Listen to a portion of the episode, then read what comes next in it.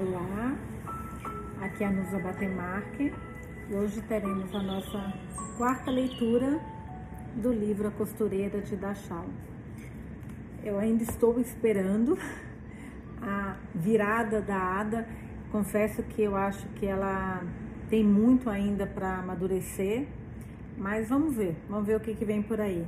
O livro ainda está no início, eu estou adorando a história, mas eu acho que ela tem que sabe, muita coisa acontecendo na vida dela, a impressão que eu tenho é que ela ainda não entendeu é, a gravidade da situação.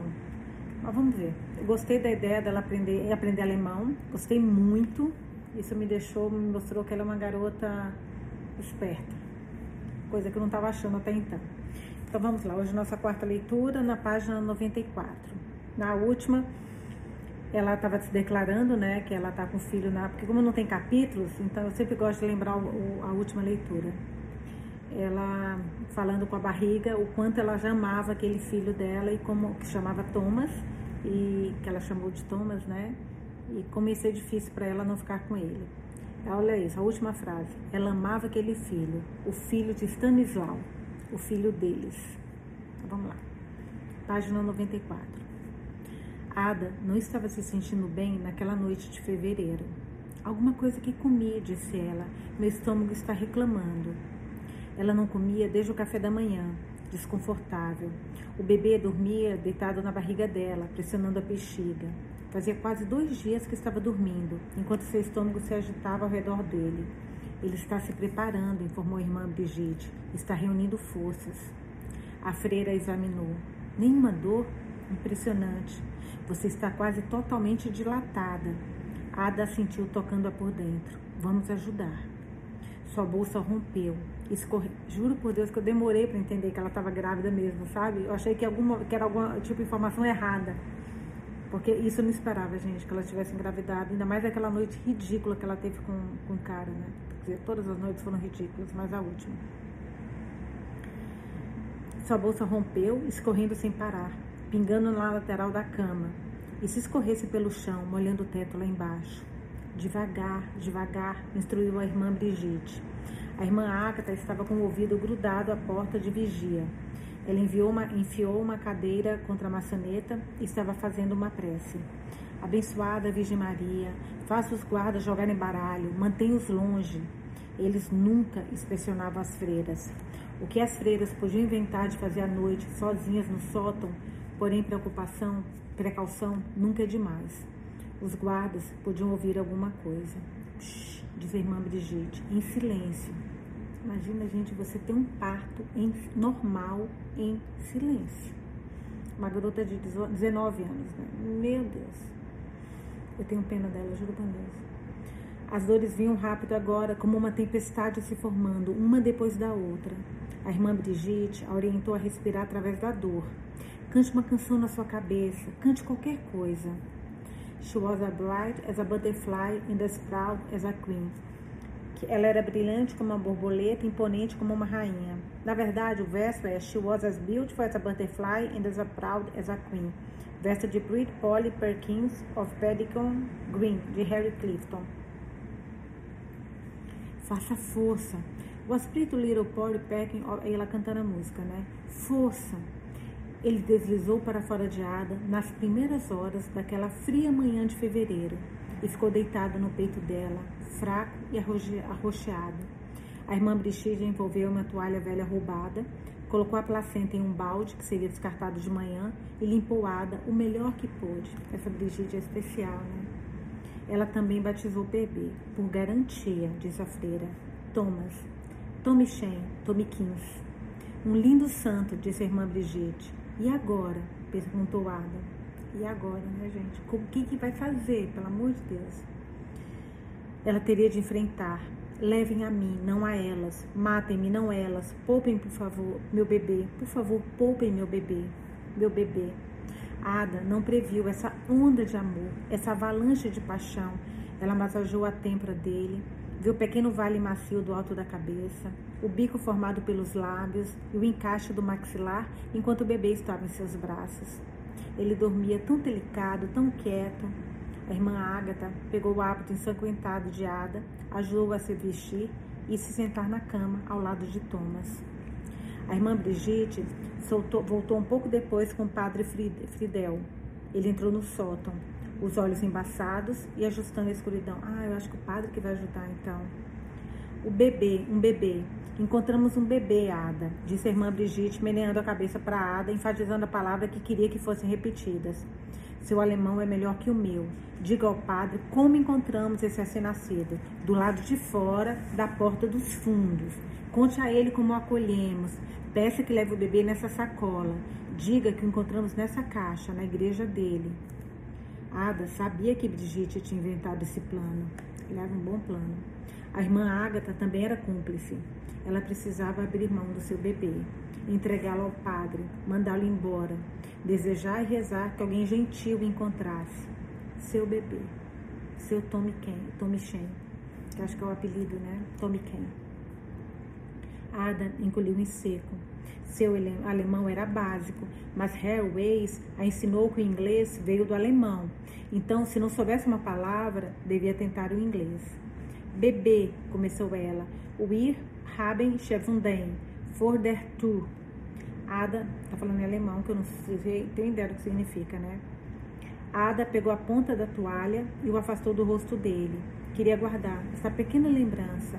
Caixa com o bebê dentro, disse a ele. Sua voz estava fraca. As palavras eram muito difíceis de dizer. O padre Fidel parecia confuso. A mãe dela disse certa vez como se abriu uma aba para colocar o papel o bebê ali dentro. Ada fez o movimento de uma tampa se abrindo no ar, de um pacote sendo depositado e a tampa sendo fechada. Já já, disse o padre Fidel, em baby, baby kilap, que é alguma palavra em alemão. Ada não fazia ideia se estava certo, mas já sentiu. Diga a ele, pediu a irmã Brigitte, que ninguém pode saber, que precisamos levar o bebê agora, enquanto ele dorme, colocá-lo nessa sacola, não dizer nada. Se o padre Fridel fosse descoberto, seria o fim deles e a de Thomas. Ada apontou para o bebê e para a sacola. Quieto, disse ela, levando os dedos aos lábios. Nish en Wolf. Ele indicou a porta. Já, já, disse o padre Fridel. Ada não tinha certeza se ele tinha entendido, nem se ele conseguiu entender, nem se ele conseguiria entender. Porém, era a única esperança de levar Thomas dali, de dar ao bebê uma chance de vida. Ada levantou da cama. Sabia que não podia demonstrar como estava exausta, que tinha acabado de dar à luz aquele menino. Gente, que situação, que situação é essa? Meu Deus do céu. Meu Deus, juro. Nunca nenhum li, li nenhum livro que passasse uma situação tão. Chega a me dar dor, sabe? Como mãe. Meu Deus do céu. Imagina, você acabou de, de parir, gente. E você tem que levantar, entregar seu bebê como se nada tivesse acontecido. Você tem apenas 19 anos. Não podemos esquecer disso. A irmã Brigitte deu um passo à frente e pegou a sacola do padre. Ela a depositou sobre a cama e abriu, colocando a estola de um lado, o crucifixo e o óleo de um outro, do outro. Pegou Thomas e o acomodou lá dentro. O padre Friedel observou sorrindo. Ele é demente, pensou Ada. Maluco, santo Deus. A irmã Brigitte fechou a sacola. Espere, pediu Ada, enfiando a mão no bolso e tirando o pequeno urso de pelúcia. Que bonitinha. Que ela tem um carinho com esse, com esse urso, né? Abriu a sacola, deixou o urso ao lado do pacotinho, se abaixou e beijou a testa lisa como, lisa como cera de Thomas. Para dar sorte, sussurrou ela. Eu volto, meu pequeno Tomchen. Eu vou encontrar você. Então, ela levantou a estola da lateral, depois o crucifixo e os colocou sobre o bebê. Caso os soldados fizessem o padre Fridel abrir a sacola, talvez vissem a cruz, a estola, estola, estola e parassem de vasculhar. Nós o chamamos de Thomas, explicou ela. Ele precisa ir, disse a irmã Brigitte. Por favor, pediu Ada em inglês. Por favor, cuide dele. Não podia dizer aquilo, as palavras mais importantes em alemão. Podia não se fazer entender. Ela, ele só tinha três horas de vida. Três horas, gente. Seu precioso filho. Ela sabia que não podia se demorar. Teria uma vida para isso. Ada fechou o trinco e entregou a sacola para o padre. O sacerdote deu de ombros, segurou bem a alça com a mão esquerda e levantou a direita em uma bênção. Em nome do Padres, a irmã Brigitte o acompanhou até a sala, até a saída. Ada ouviu os passos no degrau de pedra. Foram 15 passos e mais 15. Eles diminuíram com a distância. Uma porta se fechou. Ela se jogou no beliche, enterrou o rosto no colchonete duro e chorou. Na manhã seguinte, a irmã Brigitte pegou as ataduras escondidas sobre o colchão e envolveu a barriga de Ada. Você não pode falar sobre isso, disse ela apertando as tiras. Está entendido? A irmã Brigitte nunca teve um bebê arrancado dela, nunca teve de ver o próprio filho ser embrulhado e levado clandestinamente. Aliás, isso lembra um pouquinho o livro Pintora de Rena, uma cena do Pintora de Rena.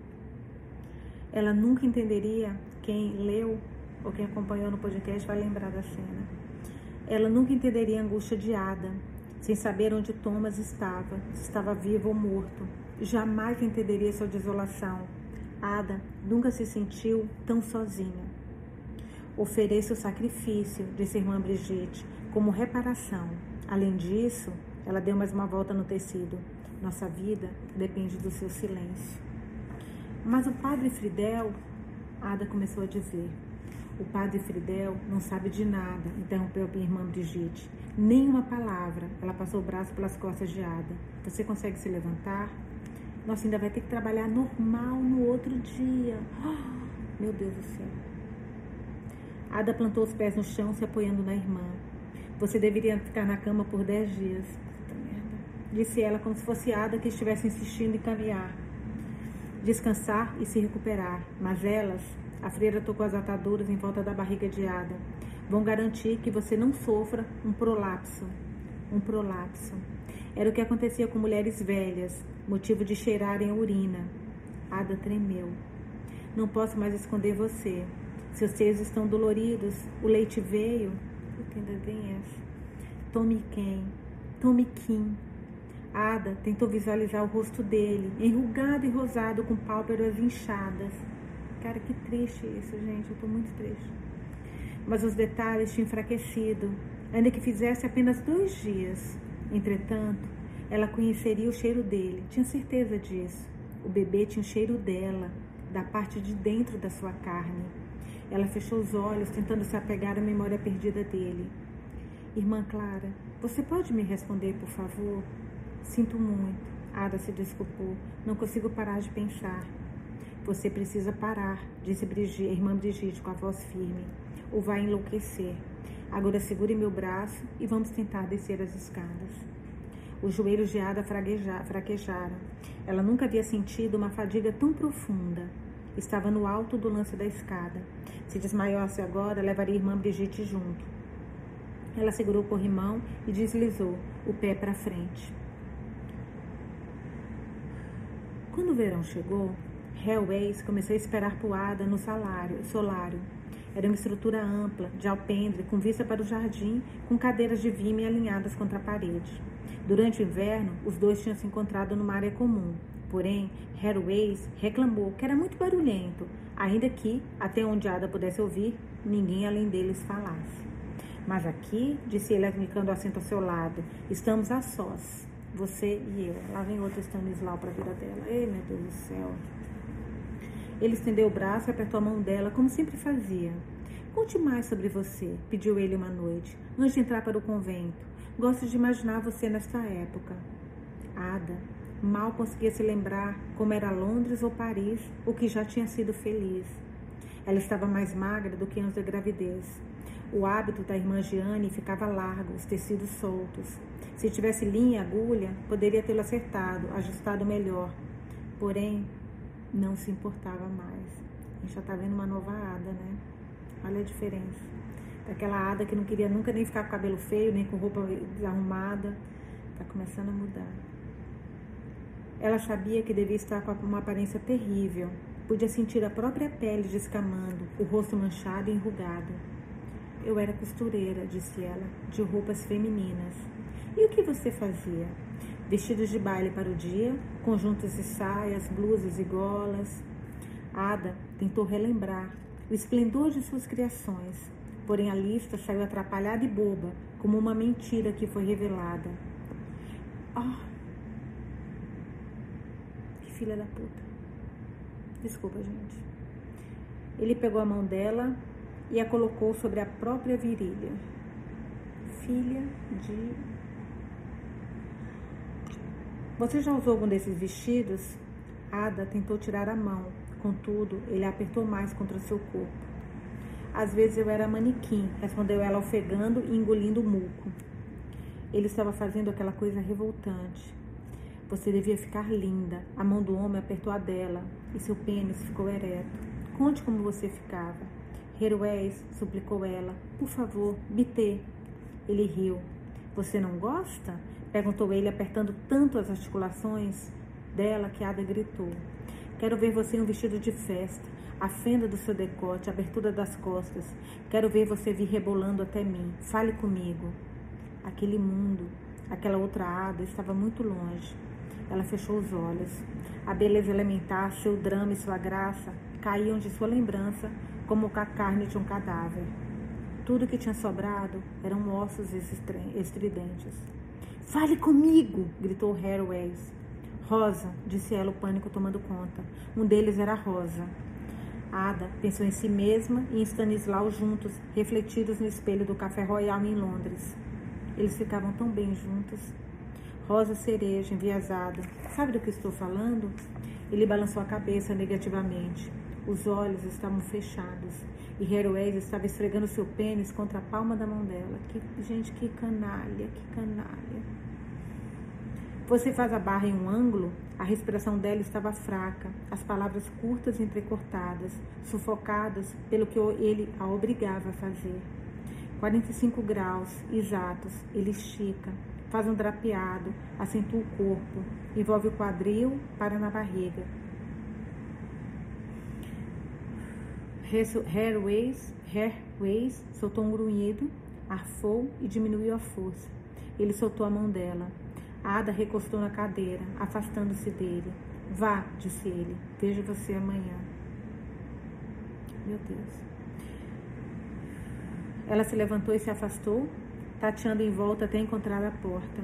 Sua boca tinha gosto de ferro e cada batimento do seu coração parecia golpeá-la.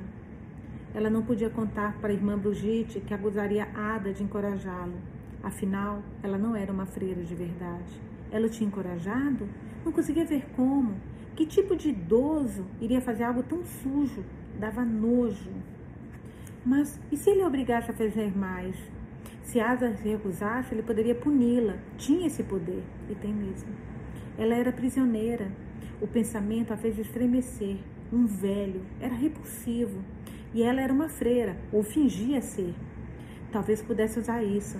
Hairways, Hairways, eu fiz um voto de castidade. Ele insistia para que ela sentasse ao lado dele todas as noites. Não tinha escolha. Ela tentava se afastar ao máximo da cadeira, manter as mãos tensas e escondidas atrás do escapular. Sabe? Disse ele algumas semanas depois, pegando a mão dela e aí. Ai, que ódio, que ódio, que ódio. E a enfiando em sua virilha. Enquanto tiver vigor, estou vivo. Ai, cadê um homem para cortar fora desse cara? Meu Deus do céu, cadê o pai dela? Ada fechou os olhos, tentando ignorar o que podia sentir. Os velhos, continuou ele, sem vigor, sem masculinidade. Ele levou a outra mão à cabeça, girando o dedo. Um pouco desajustado aqui. Acontece quando você envelhece. Seu velho louco, pensou Ada, como se isso fosse impedi-lo de ficar demente. Eles não são produtivos, disse Hairways. Eles só tomam, não oferecem, não passam de parasita, como os imbecis. E os judeus e as bichas. Nossa. Juro, é muito chocante. É muito chocante ler isso. Não estou entendendo. Ada não sabia ao certo de quem ele falava ou o que dizia. Hairways parecia não ouvir. Hairways parecia não ouvir. Por que deveríamos deixá-lo viver? Um desperdício de tempo e de dinheiro. Ele apertou a mão de Ada, colocando-a gentilmente de lado, dando tepinhas nela. Talvez hoje não, querida, disse como se aquilo tudo tivesse sido ideia dela. Ao que parece, não estou disposto. Ele sorriu e reclinou na cabeça. Mas você entende, não é? Enquanto eu tiver vigor, ninguém vai me colocar na lista. Ada recolheu a mão e a escondeu. Lista, repetiu ela. É um jeito de dizer, explicou ele. Aqueles cuja vida não vale a pena manter. Os retardados, os deformados. Que vida tem? Melhor acabar com a miséria deles. Uma morte misericordiosa. Você os mataria? Gosto de pensar que é como uma horticultura. Foi o que disse aos meus meninos. Ele apontou a bengala pela janela, ainda que nenhum guarda estivesse em vista. Quer ver uma árvore crescer bela e frondosa? Basta se concentrar nos galhos mais fortes e cortar o peso morto. É preciso ser científico, não sentimental. Eugênia. Eugenia. Desculpa. Tá falando de nomes, não confundir. Eugenia. Esse é o futuro. Ada tentou engolir, porém sua boca estava seca e sua língua parecia formar um nó. Ela achou que fosse engasgar e tossiu, o espasmo dolorido que, dolorido que percorreu seu corpo. O povo alemão é como uma árvore, continuou Herwes, que precisa ficar livre dos parasitas e dos fracos, dos bebês doentes, dos velhos e dos enfermos, a escória que rouba seu vigor. Bebês? perguntou Ada. Que bebês? Os débeis, respondeu ele, batendo a bengala no chão. Os incuráveis, os órfãos, os delinquentes, os indesejados, todos eles. Thomas, uma pontada de medo cortante como vidro. Ada precisava saber. O padre Friedel, ele lhe diria, precisava dizer, sob juramento no confessionário. Apesar do que a irmã Brigitte disse, ela precisava perguntar. Mas fazia um tempo que não o via. E o padre Friedel? perguntou ela com pânico na voz. Onde ele está? Friedel? desdenhou Herr Weiss. O que você quer com ele? Ele morreu, não sabia? Não, respondeu ela. Não conseguia se controlar, queria chorar. Não. Hathaway encarou, o corpo pronto para entrar em ação, os olhos azuis claros concentrados. O que ele significa para você? O corpo frágil de Thomas, que um dia foi rosado e cheio de vida, estava azul e marmorizado em sua mente.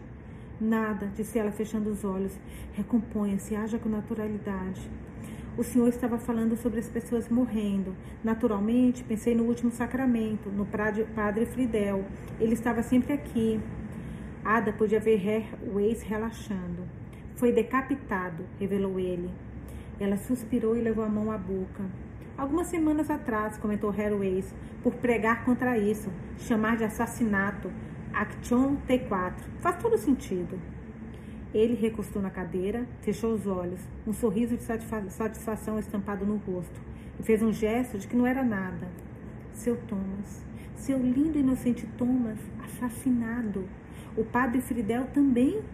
Ada achava que ele estava senil, porém ele deve ter adivinhado. Se fosse o caso, devia ter escondido qualquer informação sobre o bebê. E morreu para salvar o filho dela. O pequeno Thomas era novo demais e frágil. Era tranquilo também, não tinha nem chorado, nenhuma vez, nem feito barulho. Só ficou deitado no colchão de olhos fechados. Talvez fosse um bebê simples. Seria tão ruim se ele não vivesse para ver os... Seria tão ruim. Seria tão ruim se ele não vivesse para ver os horrores deste mundo? Stanislau, sentado com imponência em algum lugar na Hungria, na Áustria ou na Alemanha, não estava sofrendo. Não como ela, não como Thomas, seu filho. Como ele pôde abandoná-la? Não tinha coração, não tinha sentimentos. Vamos, Ada, vamos, Ada, acorda, minha filha. Isso, eu tô gostando do raciocínio, vamos lá. Ele devia saber que Ada seria capturada e de como seria tratada. Ela nunca foi uma pessoa amarga, rancorosa. Contudo, Stanislau era seu amante. Ela sentia a raiva arder fundo, como a lava no centro de um vulcão, sufocando a razão com sua fumaça. Nunca tinha se sentido assim antes. É, minha filha, a gente tá te acompanhando mesmo. Nunca tinha mesmo, não. Muito bem, pode, pode manter. A irmã Brigitte estava liderando as orações. A Ada deslizou em silêncio por ela e se ajoelhou em seu beliche no crepúsculo. Talvez Thomas estivesse vivo. Talvez o padre Fridel o tivesse deixado com uma família, uma boa família, que não acreditasse nessa coisa de Action D4. A família o amava, estava cuidando dele. Ela fundou o rosto nas mãos e pela primeira vez ficou grata pelos mantras delicados das freiras que podia murmurar sem pensar. Abençoados sejam os que lamentam. Se é, o guarda cutucou com cacetete. Remomen Folgen. e seguiu marchando pelas portas. Ele andava rápido e Ada teve de apertar o passo para acompanhá-lo. Ela não fazia ideia para onde estava sendo levada. Pelo corredor, para fora do prédio, para a manhã de janeiro. Estava quase amanhecendo. Era a primeira vez que ela deixava o prédio, desde que entrou pela primeira vez. Era 1942, né? Porque a gente começou com tudo em 1939, gente. Fazia quase um ano e meio que estavam ali. E quase um ano desde que Thomas tinha nascido. Nossa, passou muito tempo. Havia neve no chão e o céu estava pesado e amarelado. Ela deve ter sido vista com Hairways, Hairways em uma das sessões noturnas. Um dos guardas deve tê-la visto tocando o velho, era proibido.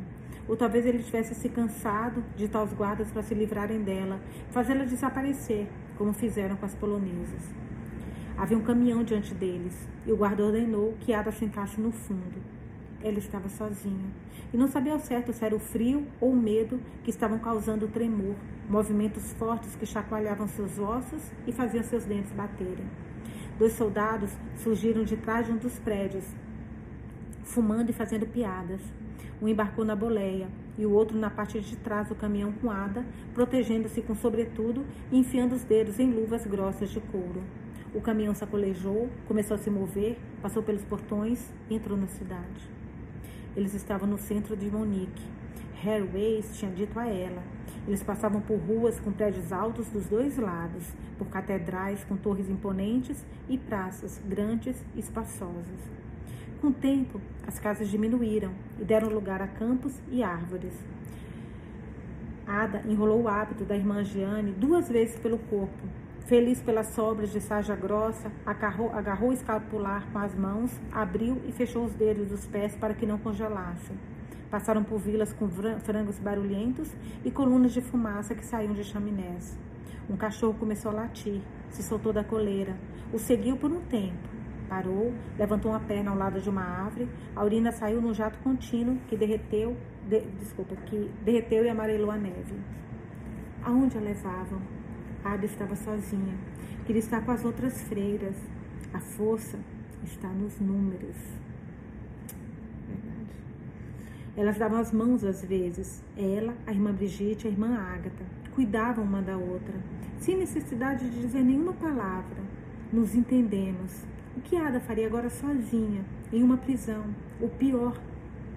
Mais adiante ficava o que parecia ser uma fábrica longa, com prédios e uma chaminé alta, que expelia uma fumaça preta e acre. Eles atravessaram alguns portões. Arbet Machifrey. Ela se perguntou o que era feito ali. O trabalho liberta. Não para ela, não ali, não naquele momento.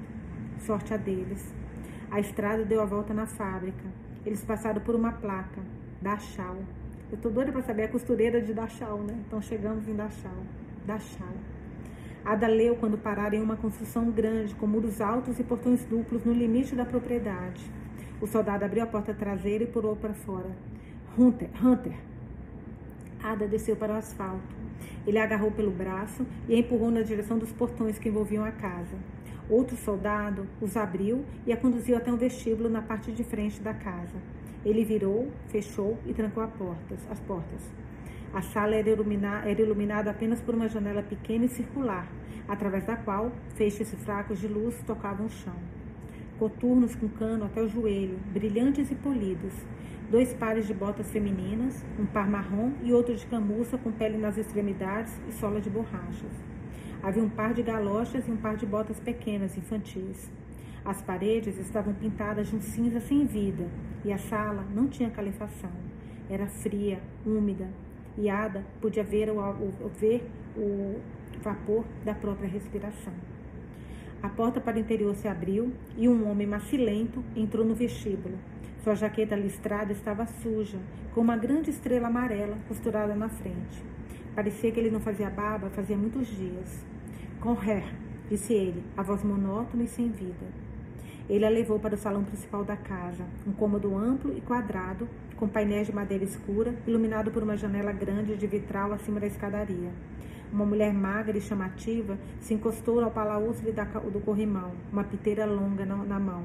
Seu vestido, Ada podia ver, era de crepe de lã, cor de vinho do porto, com uma gola de marinheiro de popeline branca com renda.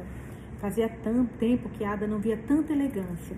Por um instante, ela flutuou por uma névoa fina de beleza e desejo e sorriu.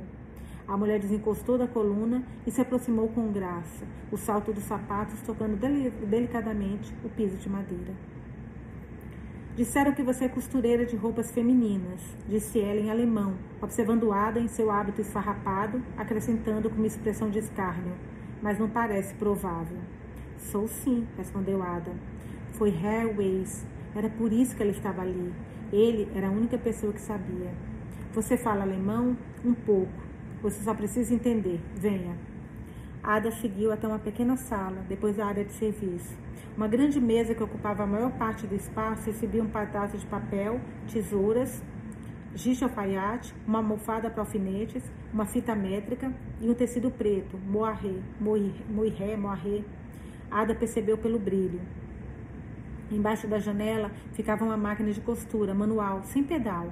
Em outro canto havia uma tábua de passar roupa e um ferro elétrico. Essas pessoas eram ricas. Uma poltrona velha estava no canto mais distante. A mulher pegou o um pedaço de papel da mesa e o acenou diante de Ada. Era uma foto tirada de um jornal de uma mulher no vestido de noite. Você vai ser vestido para mim, disse ela, até hoje à noite. Hoje à noite, Madame, ela estava prestes a dizer impossível, mas a mulher interrompeu, seu tom agudo como uma baioneta. Esta é a casa do comandante. O, nossa, vai ser muito difícil falar essa palavra, mas eu vou tentar, tá? É quase que uma frase, mas é uma palavra só. O Obersturmbannführer, o ex. Não discuta comigo. Ela devia ser Frau Weiss. Seu marido devia ter alguma relação com Herr Professor Weiss. Weiss contou quem ela era, o que fazia. Ada se perguntou o que mais sabiam sobre ela. Essas são as minhas medidas, disse a mulher apontando para o manequim do outro lado da sala. Se as roupas servirem nela, servirão em mim. Eu nós experimento até estarem prontas. Ada queria dizer que não era possível fazer roupas para um manequim duro de madeira. Precisava ajustar para acompanhar o movimento do corpo, para envolvê-lo quando estivesse parado. Ela quis perguntar se havia um molde, outra foto do vestido. Aquela estava granulada demais para ver os detalhes. A judia gorducha que estava aqui antes não conseguiu entender isso, continuou a mulher. Você não pode encostar em mim. Nossa, que povo nojento, nojento. Ada tinha achado a mulher bonita de início. Porém, a boca dela era dura e sua pele impecável era quebradiça demais para qualquer delicadeza. A mulher virou e parou perto da porta. Seis em ponto, sem falta, anunciou ela. Tudo que você precisa está aqui. Ada ouviu a chave virar na fechadura atrás de si. Mesmo com um molde e com uma cliente bem disposta, seria difícil terminar um vestido formal em um dia. Ela olhou para a foto. O vestido era justo, com decote drapeado sobre os ombros e manga três quartos. Não era um modelo complicado, ainda que esses decotes fossem difíceis de fazer com tecido cruzado e enrolado, e os ombros não fossem nem um pouco simples. O corpete e a saia precisavam ter caimento perfeito. Era o tipo de modelo que, nas mãos certas, com a costureira certa, podia ficar incrível. Mal feito, podia parecer um vestido comum, do catálogo. Do catálogo. Frau Weiss, Ada podia ver, nunca compraria nada no varejo. Ela abriu moiré, moiré, moiré sobre a moarré, não sei, sobre a mesa, passando o dedo pelos padrões que brilhavam sobre a luz, irradiando tons sutis de preto. As pessoas achavam que o preto era uma cor morta, sem graça. Porém, essa possuía tantos matizes e brilhos quanto o azul ou vermelho. O moiré, moiré, não era seda, era um rayon, um tecido infeliz, ela podia ouvir Isadora dizer, que soltava fios, fios como uma viúva chorona. Havia ao menos 4,5 metros de tecido, mais do que necessário para fazer o vestido. O suficiente, inclusive, para um chapéu um casquete. Ada levantou o tecido e o enrolou no manequim. Não havia musselina para fazer o forro. Teria de se virar sem isso. Ela arregaçou as mangas, adoro essa parte assim de, de, que a pessoa surpreende, né? Espero que surpreenda, mas eu adoro essa parte assim. Ela arregaçou as mangas, colocou a fita métrica ao redor do pescoço, prendeu os alfinetes da almofada no escapular e começou o trabalho. Talvez devesse ficar feliz. Talvez isso tivesse sido um presente de Herr Weiss. Às três da tarde, o vestido estava pendurado sem vida no manequim. Frau Weiss não apareceu o dia todo. Mesmo que as medidas estivessem é, certas, Ada sabia que o manequim não substituiria uma pessoa de verdade. Era preciso andar com ele no corpo, inspirar vida em sua forma vazia, para que o tecido se formasse um, se torna, para que o tecido se tornasse um vestido, com a carne e com a pele. Ada parou. Estava quieto lá fora. Ela passou o escapular sobre a cabeça, tirou a túnica pesada, pesada, a túnica e a nágua e ficou de pé, tremendo com suas ceroulas. Silêncio.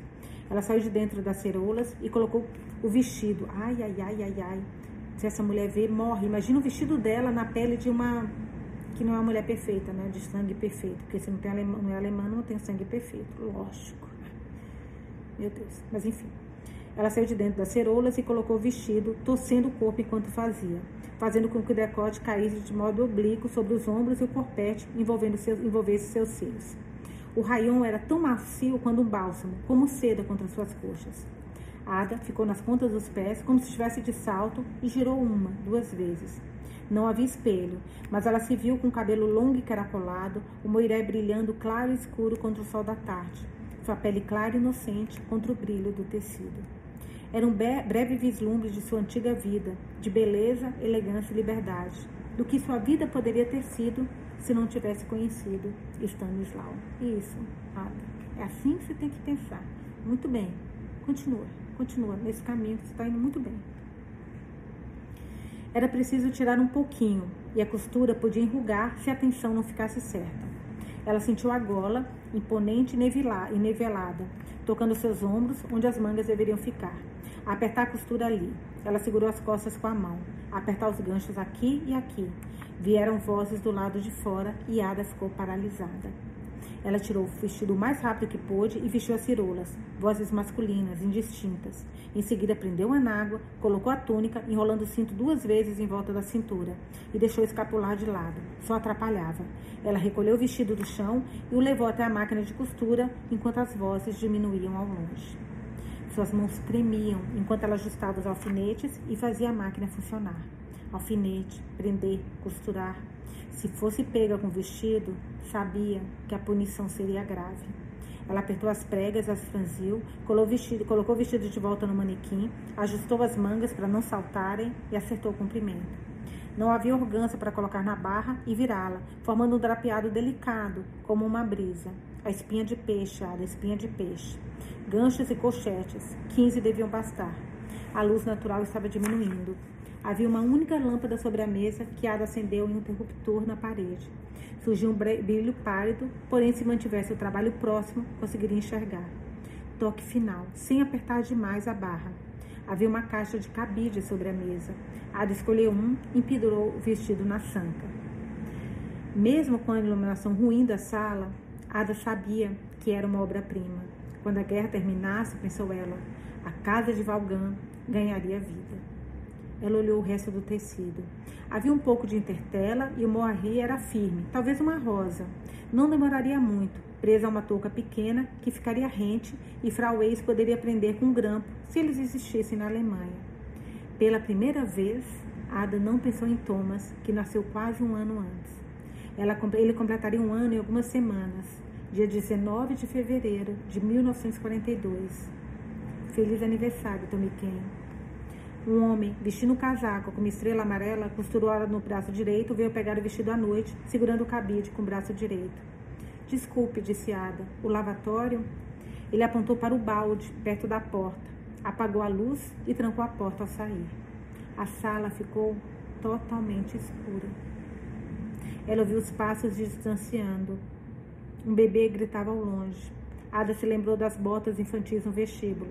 O choro estava fraco Porém, depois que ela escutou, ele não desaparecia. A criança devia estar no quarto acima do seu. Há quanto tempo aquela criança estava chorando? Seus olhos se ajustaram ao escuro e o luar entrou pelas barras da janela, formando uma sombra sobre a mesa.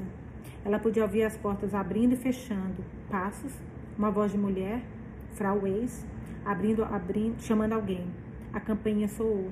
Um barulho distinto e profundo, mais vozes, risos, a campainha de novo. Uma festa. O quarto dela ficava perto da cozinha e as portas deixavam passar alguns ruídos das pessoas que entravam e saíam. Pude ouvir taças, o barulho surdo das rolhas das garrafas de champanhe, risos cada vez mais altos, enquanto acima dela a criança gritava. Ada se aliviou no balde e se sentou no banco da máquina de costura.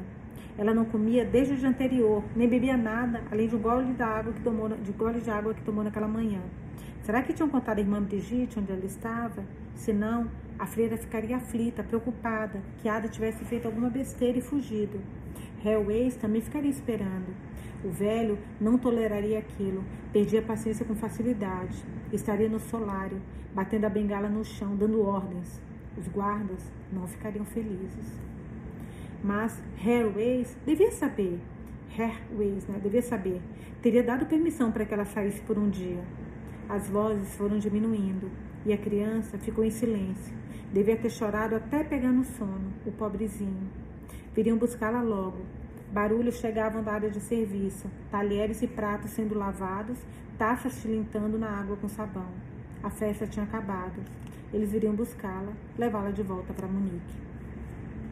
Porém, a casa ficou em silêncio, o quarto frio e ninguém veio. Ada foi para a poltrona no canto. As almofadas do assento eram desconfortáveis e as molas estavam quebradas, mas era mais macio que o banco e ela podia recostar. Sentia falta da irmã Brigitte e das outras freiras, o calor e o movimento delicado de suas respirações enquanto dormiam. Queria falar com elas. Não que ela gostasse muito das irmãs, mas elas compartilhavam algo, temiam o mesmo e, ainda que Ada não acreditasse em Deus, sabia que rezavam pedindo o mesmo. Estavam do mesmo lado e tinham umas às outras. De manhã, o homem do casaco listrado trancou a porta e apontou para o balde. Venha comigo. Ada pegou o balde e o homem a levou pela área de serviço até um lavatório externo. Uma rosa trepadeira foi plantada rente à parede, coberta de rosas mosquetas, cheia de cor vermelho alaranjada. A planta tinha florescido naquele solo, então devia pegar sol. Ada entrou. Pelas manchas na porcelana e pelo cheiro, sabia que fazia anos que o lavatório não era limpo. O homem virou assim que ela esvaziou o balde, depois acompanhou de volta pela área de serviço. Entregou-lhe uma tigela esmaltada, descascada, cheia até metade de uma mistura bege. A antiga Ada não gostava de mingau, só conseguia comê-lo se estivesse cheio de açúcar. Mas essa nova e diferente Ada o engoliu com avidez.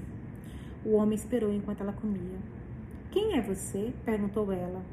Ele fechou os lábios com força. Você pode falar? Ele balançou a cabeça. Dazik Nisheshaté balançou o dedo. Verbotem. Eu gosto dos livros da Pedra Azul, não é esse, esse aqui não é, né? Logicamente. Porque ela sempre traduz embaixo. É engraçado você ler um livro que fala a expressão, mas não conta pra gente o que significa, né? Parece que falta algo. Não sei vocês, mas eu sinto falta da tradução. Viu, editora? De quem é esse livro? HarperCollins. É bom vocês fazerem uma, uma notinha só pequena, HarperCollins, mas coloca a tradução, por favor. O homem a levou de volta ao cômodo, onde Frau a esperava. Tinha um pino de tecido sobre o braço e o que parecia ser uma revista feminina na mão. Ada se perguntou se os alemães estavam tendo racionamento, assim como os franceses. Não parecia faltar nada àquela mulher. Ela colocou o tecido sobre a mesa e, depois de folhear a revista, entregou-a para Ada. Esse, disse ela, apontando para a imagem de um terno feminino, em seguida para o tecido na mesa. Ada olhou a imagem. O terno tinha cintura ajustada, estava abotoado até o pescoço com uma linha reta de taxas até o centro. A saia era godê, tão sem graça quanto uma lixeira, assim como o tecido, um xadrez cinza, deselegante. Contudo, Ada podia ver que, com um abotoamento lateral, uma gola mal, dois bolsos com abas e uma saia lápis com pregas atrás, ficaria jovial, modish. Ela aprendera a palavra com Hairways. Era parecido com o inglês, com outra grafia. Frau Weiss estava pegando tecido para o forro e linhas. Ela não disse nada, mas Ada sabia que devia ter ficado satisfeita com o vestido, caso contrário, a teria mandado embora. Ada olhou para a alemã. Madame, ela respirou fundo, apontou para a imagem e continuou. Talvez com botões aqui, bolso aqui, mas modiche. Ada esperou um grito, porém Frau Weiss estava ouvindo. A senhora tem lápis e papel? Posso mostrar. Frau Weiss saiu da sala e voltou em seguida. Ada não era boa desenhista, mas conseguiu fazer um croquis de uma pessoa estilizada, magra e angular. Ela viu Frau Weiss esboçar um sorriso. Era uma mulher vaidosa. Preciso do terno amanhã. Já. Ela deu meia volta e saiu do cômodo. Ela era uma mulher ajustada também. Ada teria de passar a noite acordada. Pegou a revista e a fechou. A insígnia nazista estava na capa, com as palavras NS Frauenwart. Ela passou os dedos pelas letras. Não sabia ler em alemão, mas adivinhou Frau. Havia uma foto na capa de uma alemã grande, trajando uma jardineira longa e bordada e uma blusa branca, sentada num banco tricotando uma meia. Uma criança de colo gorducho brincava em um berço ao seu lado. A legenda da foto estava escrita com uma fonte estranha e antiquada.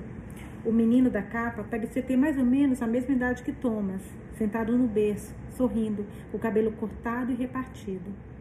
A criança no andar de cima estava chorando de novo. Por que Frau Eis não pegava o bebê no colo?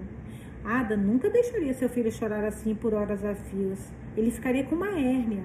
A Frau devia ser rígida como um general. Combinava com a vaidade.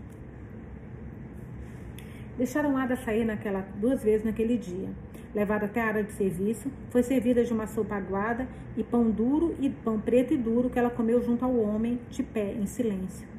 Voltou ao seu cômodo, onde cortou, drapeou e costurou. Ela precisava de pesos para que o terno ficasse com caimento perfeito. As janelas tinham cortinas, faixas de um tecido podre pendurados no varão enferrujado. Ada tocou a bainha, procurou as pequenas peças de chumbo que criavam peso e pegou duas. Depois elas costuraria na parte de baixo do terno. Quando a casa ficou em silêncio, ela os vestiu, marcando onde pegava ou sobrava, e ajustou os pences. Colocou os pesos no lugar e o forro foi alinhavado com ponto invisível. Ainda que o tecido xadrez fosse sem graça, era delicado contra sua pele e o forro macio. Gostou de pensar que enquanto estivesse usando, a frau não saberia que Ada o tinha experimentado e que as fibras do forro acariciaram seu corpo. Adormeceu na poltrona. Quando amanheceu, um amanhecer se aproximou, Frau Eis entrou e levou o terno, sem dizer nada. Rotina foi o mesmo do dia anterior. Ela esvaziou o balde, comeu a gosma magoada, voltou para aquele cômodo. Daquela vez, o homem levou um cesto de roupa e o jogou nos braços dela. Para consertar, disse ele. Ada mal conseguia abraçar o cesto transbordante. Retirou os itens meias para cerzir, meias de seda com fio puxado, logo abaixo da barra para remendar, cardigans e suéteres com punho esticado, cotovelos puídos, calças com botões faltando, uma saia com zíper quebrado, blusas descosturadas, vestidos para fazer barra, sutiã sem gancho. Havia um cobertor com as pontas descosturadas, um casaco com forro rasgado, um sobretudo grande de tweed que Ada imaginou precisasse de ajustes e um macacão infantil rasgado tipo de dona de casa podia ser aquela mulher deixando acumular todos esses remendos, transformando uma tarefa doméstica em algo enorme. Ada sabia que algumas mulheres não sabiam costurar e Frau Weiss era uma delas, mas deveria ao menos tentar. Ela devia ser uma verdadeira vadia, pessoada surpresa com a crueldade dos seus pensamentos e por se importar.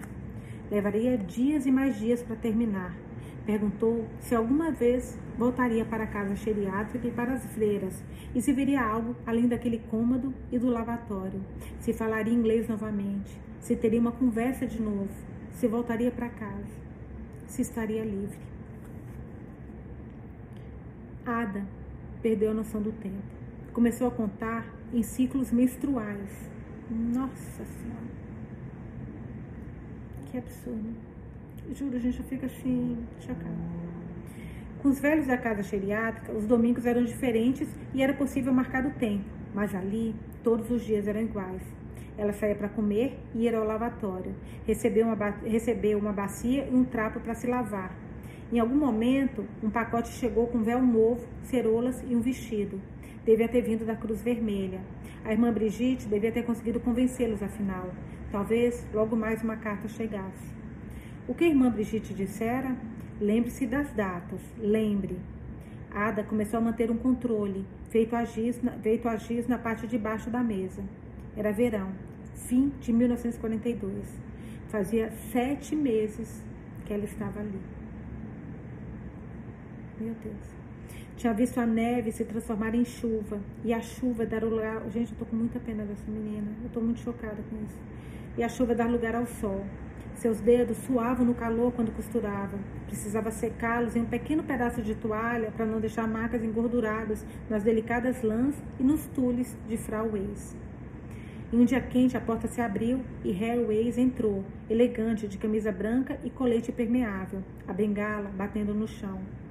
Não cheio, disse ele. Meu sobrinho disse que você estava aqui. Esse velho nojento voltou. Ah, Maria, pelo amor de Deus. Ela estava certa. Harry Waze arranjou aquilo. Tinha relação com. A gente falava enorme de novo. Oberstumann Banfurer, em quem Ada ainda não tinha posto os olhos, ainda não tinha posto os olhos. Ficou tensa, os dedos cravados na palma da mão, os dentes travados no maxilar. Venha, minha pequena irmã Clara Lynn. Ele se aproximou, a ponta de metal da bengala, clicando no chão de pedra. Não está feliz em me ver? Não, meu filho. Não, não, ninguém está feliz em te ver. Acorda para a vida, pelo amor de Deus. Por que ele tinha ido até lá? Depois de todos esses me meses, o que aquele velho queria? Vocês não sorriam ver seu antigo professor? Ele passou a bengala pelo chão, tocando a barra do hábito dela. Não é bom ouvir inglês de novo? Seja educada, não crie problemas. Ela sorriu. Um pequeno movimento dos lábios. Ele sorriu de volta, satisfeito. Eu esqueci como era ouvir. O professor sorriu.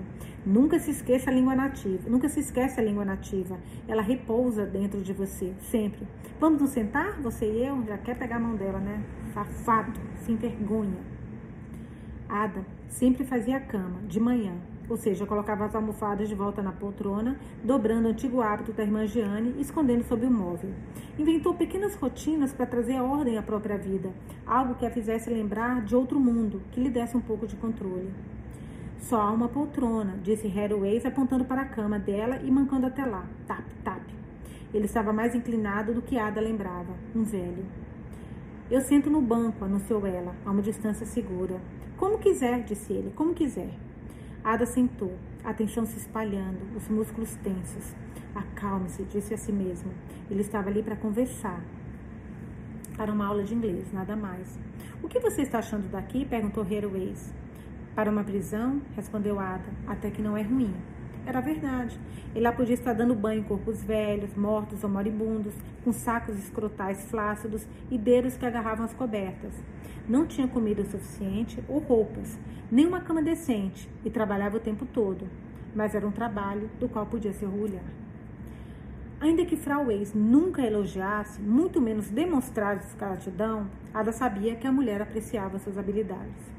Achei que fosse gostar, disse ele. Eu teria vindo vê-la antes, mas queria que você se assentasse primeiro. O professor era ardiloso, astuto. Os dois estavam a sós naquele cômodo, sem ninguém para interromper. A tesoura estava sobre a mesa, ao alcance dela. Se ele se aproximasse, ela podia avançar e pegá-la. Seu coração estava disparado. Conseguiria fazê-lo? Hathaway podia ser velho, porém era forte, vigoroso. Ela estava magra e fraca. Não era páreo. Vamos, minha querida. Você não parece feliz, disse ele. A vida poderia ser pior, acredita em mim. Ele se levantou e pegou a bengala, bengala do prato da poltrona onde estava apoiada. Da próxima vez que eu vier, gostaria de um pouco de gratidão. Mas por hora, o jantar vai ser servido e meu sobrinho faz questão de pontualidade. Ele juntou os calcanhares e fez uma mesura. Acredito que vamos comer javali com um excelente claret francês, vintage, 1921. Nosso vinho alemão é bom, mas não tem o corpo dos franceses. Boa noite, irmã Clara. O professor deu a volta, bateu na porta e virou. Temos muito que celebrar. Os russos estão em retirada. Ele sorriu e fez uma reverência. Até a próxima. Nossa, nem notícias ela tem, né? Ada ouviu os passos se afastarem pelo corredor até só haver silêncio. Até só, até só haver silêncio. Esfregou a base da mão em um olho. Depois de todos aqueles meses, achava que estava livre de Hellways, livre do seu charme pegajoso, dos seus dedos ossudos apertando os dela, apertando forte a mão dela contra sua virilha, enquanto ele se contorcia e grunhia. Ela ficou enjoada diante da lembrança e do futuro que se descortinava diante dela. Diante dos seus olhos, perguntou a si mesmo se a guerra um dia chegaria ao fim, se algum dia começaria uma nova vida. O que restaria? Quem restaria? Ela não tinha muitas notícias da guerra. Frau Weiss nunca falava sobre o assunto. Porém, se os russos estavam batendo em retirada, isso deveria significar alguma coisa. Ela não entendia muito de geografia nem de política, mas se lembrava do pai dizendo quão vasta a Rússia era. Não só a Rússia, a União das Repúblicas Socialistas Soviéticas. Podia ouvi-lo dizer. Imagine, Ada, o país mais poderoso do mundo e socialista, o paraíso. Se eles estavam recuando, a Alemanha deve ter tomado o país, se tornado o país mais poderoso agora, do que Herr a chamara o terceiro rei. Ela ansiava por ouvir a voz do seu pai. Você se deu mal, menina. Recomeçar de onde tinha parado, antes de conhecer Stanislau, de volta para a senhora B, ter tomado uma decisão diferente naquela noite em que os dois se conheceram. Não, obrigada. Preciso voltar para casa. Não posso jantar com você no Ritz. Onde estaria agora? Senhorita Valgan, nossa modista mais bem sucedida, podia ter conhecido um marido leal, não traiçoeiro como Stanislau, alguém como ela. Em vez disso, estava trancada naquela prisão, refém dos caprichos de Heroes, estragando sua vida, sua visão e beleza. Aquilo era trabalho escravo, contudo, pelo menos estava costurando, criando uma modista. Talvez quando a guerra acabasse, se um dia acabasse, ela voltasse para Paris. Afinal, teria experiência. Não precisava dizer onde tinha adquirido, Casa de Valgan. Precisaria de alguém para apoiá-la, como aconteceu com Coco Chanel, alguém que enxergasse seu talento, uma modista excepcional. No que chamavam aqueles mágicos antigos que transformavam metal em ouro? Alquimistas. Era o que ela era, era o que faria. Era o que ela era, o que aquilo era, sua própria guerra. Metal. Ela o transformaria em ouro. Em algum momento, Talvez. Precisava ter esperança. Tinha perdido o amante, a família, o filho, mas não perderia isso. Legal. Ada correu para o balde e vomitou Billy. Não havia nada dentro dela para vomitar, além de felicidade. Voltou cambaleando até o banco. Estava impotente. Se algum dia conseguisse se libertar desse lugar, nunca mais deixaria alguém assumir o controle da sua vida. Pegou sua costura e se inclinou sobre a mesa. Agora ela está amadurecendo, né, gente? Finalmente. Pegou sua costura e se inclinou sobre a mesa, apertando os olhos antes da agulha. No andar de cima, o bebê começou a gritar. Ouvia tumas naquele choro. Via seu pequeno rosto se contrair de infelicidade antes que a sacola do padre se fechasse sobre ele. Não conseguia tirá-lo da cabeça, seu filho, seu bebê abandonado, totalmente sozinho. Também a fazia querer gritar. Qual o seu problema, Frau Weiss? Que tipo de mãe deixa seu filho sofrer desse jeito? Ele precisa ser confortado ou de remédio para cólica. Por horas e horas, Ada ouvia os gritos oscilarem até cessarem e o silêncio tomar conta. Preferia ser aceitada todos os dias a ouvir a impotente impotente angústia daquela criança. Preferia Hairways com suas necessidades indecentes e impugnantes. Preferia morrer para uma mãe ficar escutando isso, né? Um choro de uma criança sendo ignorada. Ada olhou para a tesoura e passou o dedo na lâmina. Quanto tempo levaria para sangrar até a morte? Uma hora? Doze? Enforcar-se seria mais rápido. Mover a mesa, subir no banco e depois chutá-lo. O fio da lâmpada parecia fraco. Não suportaria seu peso. Queria ter certeza de que morreria. Ela colocou a tesoura de volta na mesa. Era o que eles queriam? Fazê-la trabalhar até morrer? Enlouquecê-la? O que tinha acontecido com a pessoa que estivera ali antes dela? Essa mulher enlouqueceu com silêncio e a solidão? Com a preocupação? Com o bebê chorando? Será que é fazer-se lembrar dos próprios filhos? Ada olhou de novo para o fio, levou o banco até a mesa e subiu. O móvel oscilou e ela agachou para recuperar o equilíbrio. Era loucura. Ela não tinha nem coragem de se atirar, nem de se atirar da mesa. Cara, você está imaginando? Eu estou sentindo o desespero dela. Imagina você numa situação como essa. Você não tem o que fazer. Você está refém. Você não tem o que. Nossa, meu Deus, que, que desesperador. É desesperador isso. Você não tem para onde fugir, você não tem para onde ir, você não tem para quem recorrer, você não tem com quem conversar. Gente, meu Deus. Não, maldição. A iria sobreviver. Eles não teriam essa vitória. Ela conversaria consigo mesma, se faria companhia, inventaria histórias com finais felizes, recitaria poemas que tinha aprendido na escola. The wind was a torrent of darkness among the ghost trees. Quem escreveu esse? É, the moon was a ghost galing rose upon cloud seas. Ela não conseguia lembrar. Não havia quem perguntasse. The road was a ribbon of noise, of noise. A ribbon of Moonlight Over the Purple. Eu sinto muita. Ah, aqui tem embaixo, aqui bom. Eu falei que eu sinto muita falta de ter a coisa e não explicar o que, que era. In the highway, men came reading, reading, reading. The highwayman came reading up to the old indoor door. Gritou. O vento, aqui tem a tradução. O vento era uma torrente de escuridão em meio às árvores tempestuosas. A lua era um galeão fantasmagórico, fantasmagórico lançado em mares nebulosos. A estrada era uma fita de, uma fita de luar sobre o solo roxo. E o ladrão da estrada vinha cavalgando, cavalgando, cavalgando. E o ladrão da estrada vinha cavalgando até a porta da velha hospedaria. Em tradução livre. Primeira estrofe de Highwayman, de Alfred Noyes. Naquele setembro de 1942, Frau Weiss apresentou Ada às amigas, algumas robustas e outras magras, nenhuma tão enjoada quanto a Frau, mas ainda assim implicantes. Elas chegavam com imagens circuladas na Wiener Bund Mode ou na NS Frauenwart, modelos simples, roupas apáticas, práticas, que careciam de elegância e criatividade.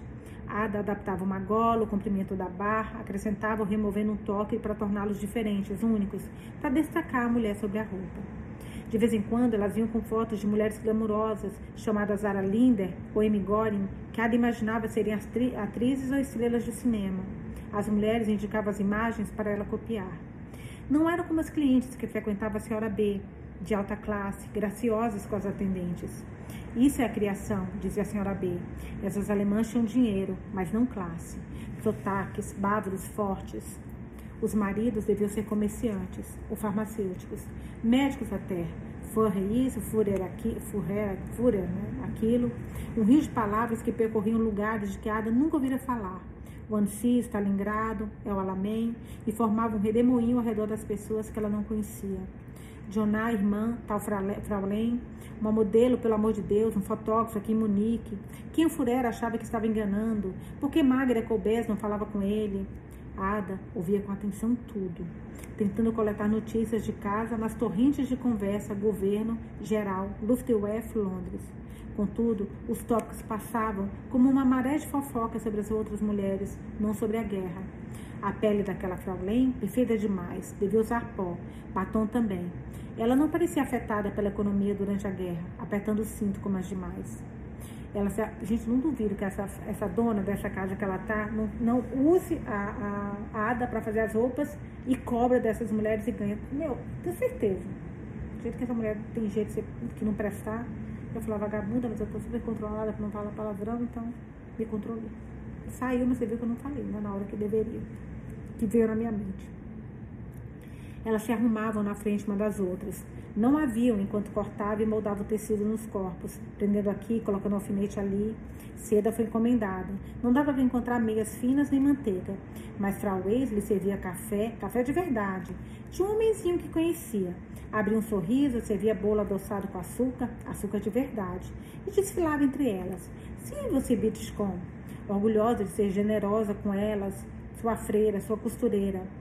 Ada reconhecia uma revista quando havia e podia observar os modos nada genuínos de Weiss, seu comportamento falso.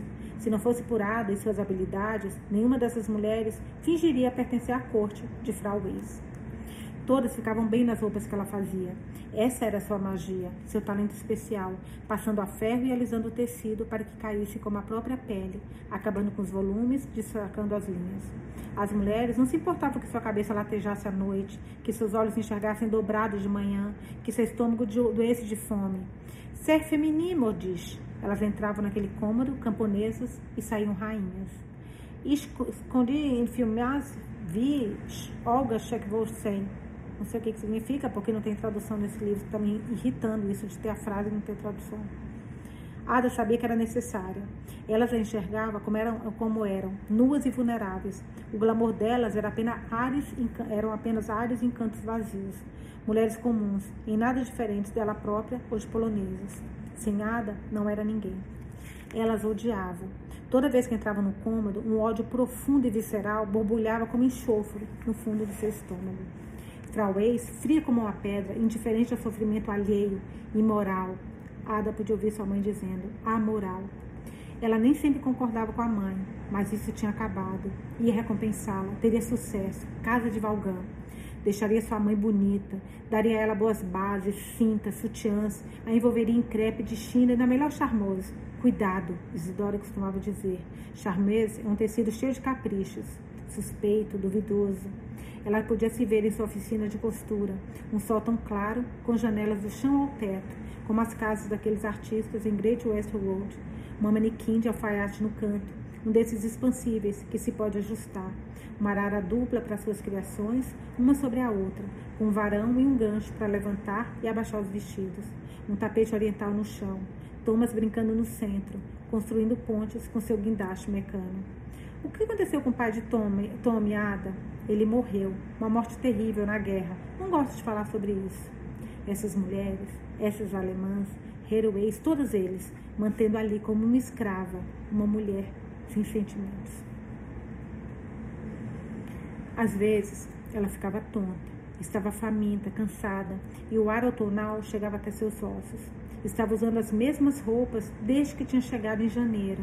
As pontas estavam amolecidas e puídas, mas o tecido estava duro de sujeira e arranhava quando ela se movia.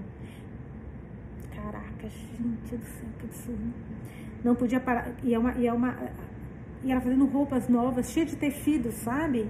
E ela, uma roupa a mesma e suja. Não podia de parar de trabalhar sem sentir as costas da mão de Frau Weiss em seu rosto ou o golpe de uma cinta, mesmo pela saja grossa de do hábito. E morria de medo do retorno de Weiss, esperando o trinco da porta se abrir e ver o homem entrar. Tinha começado a tremer, calafrios incontroláveis que faziam a agulha rasgar sua pele ou a tesoura escorregar pelo tecido, até que o sino do jantar soasse e ela conseguisse relaxar. O outono se transformou em inverno. A geada cobria as vidraças das janelas e abria os poros da casa, fazendo a umidade cheia de fungos do tijolo sobrar pelo ar e o lugar cheirar como porão. A Ada recebeu um cobertor. Ela tinha começado a tirar as almofadas da poltrona e arrumá-las no colchão. Tinha as correntes de ar, mas pelo menos ela podia deitar de verdade. A túnica da irmã de Jane tinha farrapos sujos e cheirava suor e sujeira, mas ela estava acostumada ao fedor. Aprender a deitar de modo que a sobra do tecido a cobrisse. Ficava mais aquecida à noite, tentando não pensar em sua casa, na cama que dividia com Cici, no pequeno cômodo que funcionava como sala de jantar no Natal. A irmã Brigitte costumava dizer: Imagine que você está em casa, sã e salva. Pense naqueles que ama e que amam você.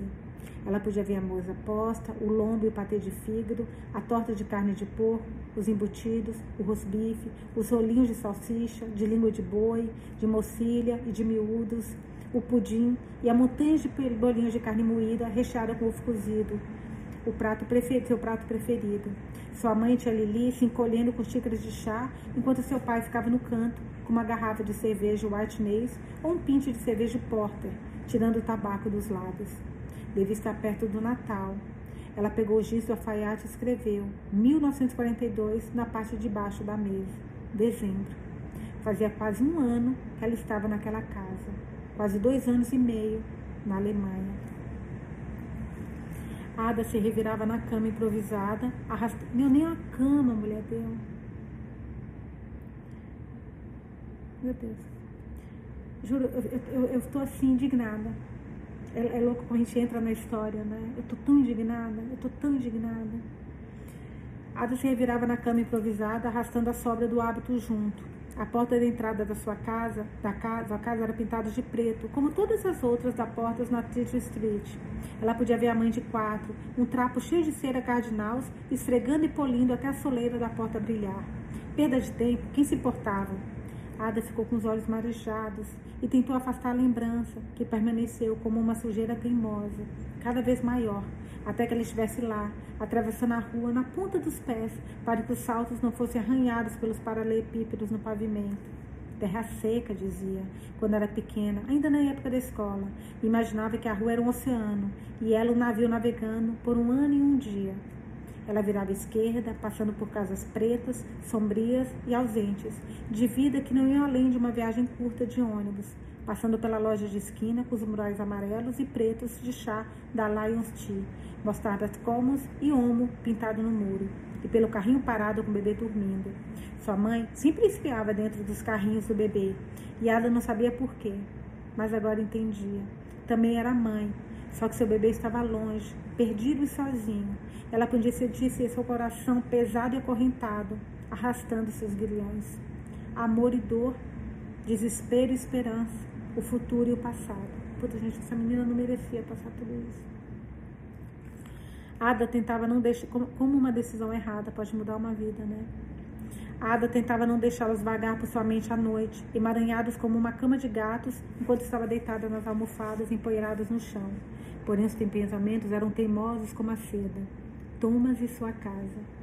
Ela caía no sono e acordava de sobressalto. Stanislaus, Stanislau, apegue-se à esperança, dizia a si mesma. Percebeu que as manhãs estavam geladas ao esvaziar o balde. O homem de casaco listrado não estava mais lá. Ele tinha sumido na primavera e havia outro em seu lugar, um senhor de meia idade cuja pele ficava pendurada pelo corpo. Devia ter sido gordo em algum momento, bem alimentado. Ele piscava para Ada quando ninguém estava olhando, soprava um beijo, ela sorria. Depois dele veio um homem cadavérico, alto, encurvado, desastrado. Ele mordia o próprio lábio, desviava o olhar como se visse a própria miséria refletida nela.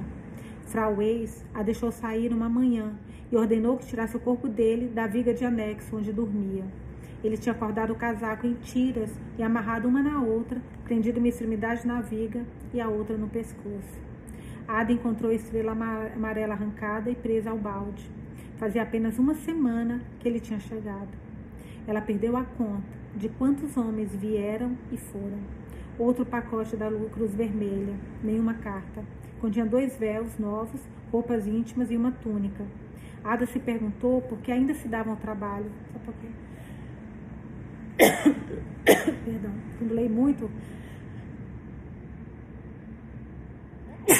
a garganta coça. Perdoa. Perdão. É, Ada se perguntou por que ainda se davam ao trabalho. Ela preferiu usar roupas comuns. A túnica nova servia melhor, porém. Ela mantinha a velha para usar como cobertor. Seus dedos ficaram dormentes e desastrados com o frio. Frau Weiss e as amigas trouxeram tweed tonegal para as saias de inverno, tecido impermeável verde escuro para os casacos, cachemir para os vestidos e chenille para a noite. Ada agarrava a lã em busca de calor, acalmava as mãos rachadas com a lanolina do tweed. Sobrou um pouco do cachemir e Ada confeccionou para si mesma um par de luvas sem dedos que usava para trabalhar e um par de luvas forradas e meias do retalho de tweed para dormir à noite.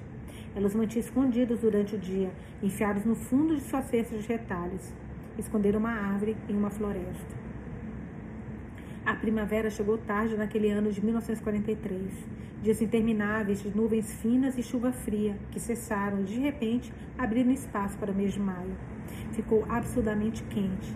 Frau Weiss, que tinha gotas de suor na testa, entregou um pacote contendo linho, um tecido desinteressante com o qual ela queria que uma calça fosse feita. O linho é temperamental, Ada ouviu Isidoro dizer. Não fique em seu caminho.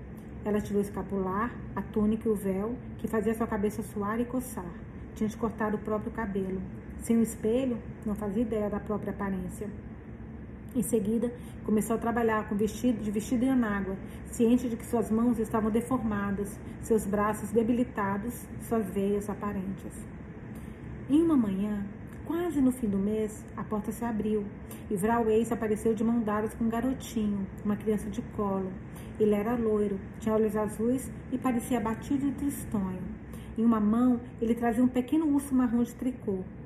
Ada viu o rosto do menino e da curiosidade ao terror para ao vê-la. Ele começou a gritar. Essa era a criança que chorava até dormir toda noite. Thomas, seu Thomas. Nem, disse Frau Weiss, batendo na mão dele. Pare de chorar, você não é mais um bebê. Ada deu um passo na direção dele, agachou e abriu os braços. Ela sabia que não devia, mas não se conseguia se conter, era natural. Aquele era seu filho? É o filho mesmo dela?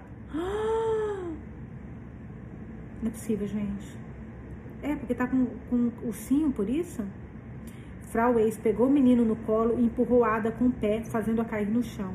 Nunca toque no meu filho, nunca fale com ele. Ela chutou Ada nas costas. Nunca! E chutou de novo, atingindo as costelas de Ada. Nunca! Nie! Ela estava gritando e a criança chorando. Das it ne ex, berrou ela, agarrando o menino pelo queixo e forçando o olhar para Ada. Subhumana! Frau Ace colocou o menino no chão. Não tenha medo dela. Você é melhor que ela. Precisa ser um homem. Ada podia ver as gotas de suor se formando na testa da mulher, e suas mãos tremiam quando elas pousou na cabeça do menino. Então Ada percebeu. Frau Eich tinha medo dela. Você fez de mim sua prisioneira, avaliou Ada, sua escrava. Mas estou de olho em você, Frau Eich. Você precisa ser cruel para sobreviver. A crueldade vai destruí-la antes de me destruir. Você se odeia e me despreza por isso. Quando eu estiver aqui, quem a fará se sentir importante? Quem a fará se sentir bonita? E se eu atacar? Tem uma tesoura na mão, um golpe é tudo que é, é um golpe é tudo que levaria antes que seu sangue começasse a jorrar como um geyser. E ela iria se contorcer como uma serpente sob meus pés. Então eu ficaria com Thomas, seguraria ele forte e nunca mais o deixaria. Valeria a pena sentir o corpo dele junto ao meu, acalmar os medos e enxugar as lágrimas dele. Vista suas roupas, freira, ordenou Frau Weiss e moveu o dedo na direção do filho. Vamos fazer de você um homem, Joaquim. Ela saiu, a porta, saiu trancou a porta e deixou Joaquim para trás. O menino bateu na porta. Nossa, gente, olha, olha o castigo dela, deixar a criança com Ada. Meu Deus, e o que ele deve ter falado para esse menino para ele ter tanto medo dela, né? O menino bateu na porta, o rosto vermelho e cheio de manchas, seus gritos tão violentos que ele começou a engasgar e sentir ânsia de vômito. Muti, muti! Ada vestiu a túnica, ajeitou o véu na cabeça, colocou o escapular e deixou a popelina que estava prestes a cortar sobre a mesa. O choro do menino ecoava em sua cabeça. Ela sabia que se falasse alguma coisa, seria um menino que sofreria. Frau Weisel tinha chamado de Joaquim, mas Ada não tinha se deixado enganar. Se ele fosse filho de verdade da mulher, a dor dele a tocaria. O cordão umbilical, Ada sabia, nunca era cortado entre uma mãe e um filho. A paixão que ela sentia por ele era prova suficiente de que esse bebê era dela, era seu Thomas. Quando essa guerra acabasse, quando os alemães fossem derrotados e Hitler destruído, ela mostraria a Frau Weiss o que o amor de uma mãe podia fazer pegar Thomas no colo. Não chore, a mamãe está aqui. Levá-lo para casa. Encontrar um lar para os dois, uma casinha no campo. Ada fora quente um verão com Children's Country Holiday Fund. Rosas ao redor da porta, malva rosas no jardim, sapê no telhado. Lindo como uma pintura. Era para lá que os dois iriam. Seriam felizes. Ela o levaria para lá. Se Stanislau algum dia os encontrasse, Ada diria: Suma, que tipo de pai você foi? Não precisamos de você. Mute, choramingou Joaquim, os olhos arregalados de terror diante dela. Ada tentou ignorá-lo. Sabia que Frau Weiss devia ter contado sobre ela para o menino. Uma bruxa, um verme. Sabia que se chegasse perto, ele ficaria histérico. Cante, pensou, cante. She was a beautiful as a butterfly, and as proud as a queen. Was pretty little Polly Perkins of Paddington Green. Ela voltou ao trabalho, cortou o tecido e marcou as pences. Segundo, verso bem, segundo verso, bem alto, todos juntos. Her eyes were as black as the pips of a pear. No rose in the garden, her cheeks could compare. Os olhos dela eram pretos como a semente de uma pera. Nenhuma rosa no jardim poderia ser comparada às suas bochechas. Verso de Pretty Polly Perkins of Pentagon Green, de Harry Clifton. Thomas parou de chorar.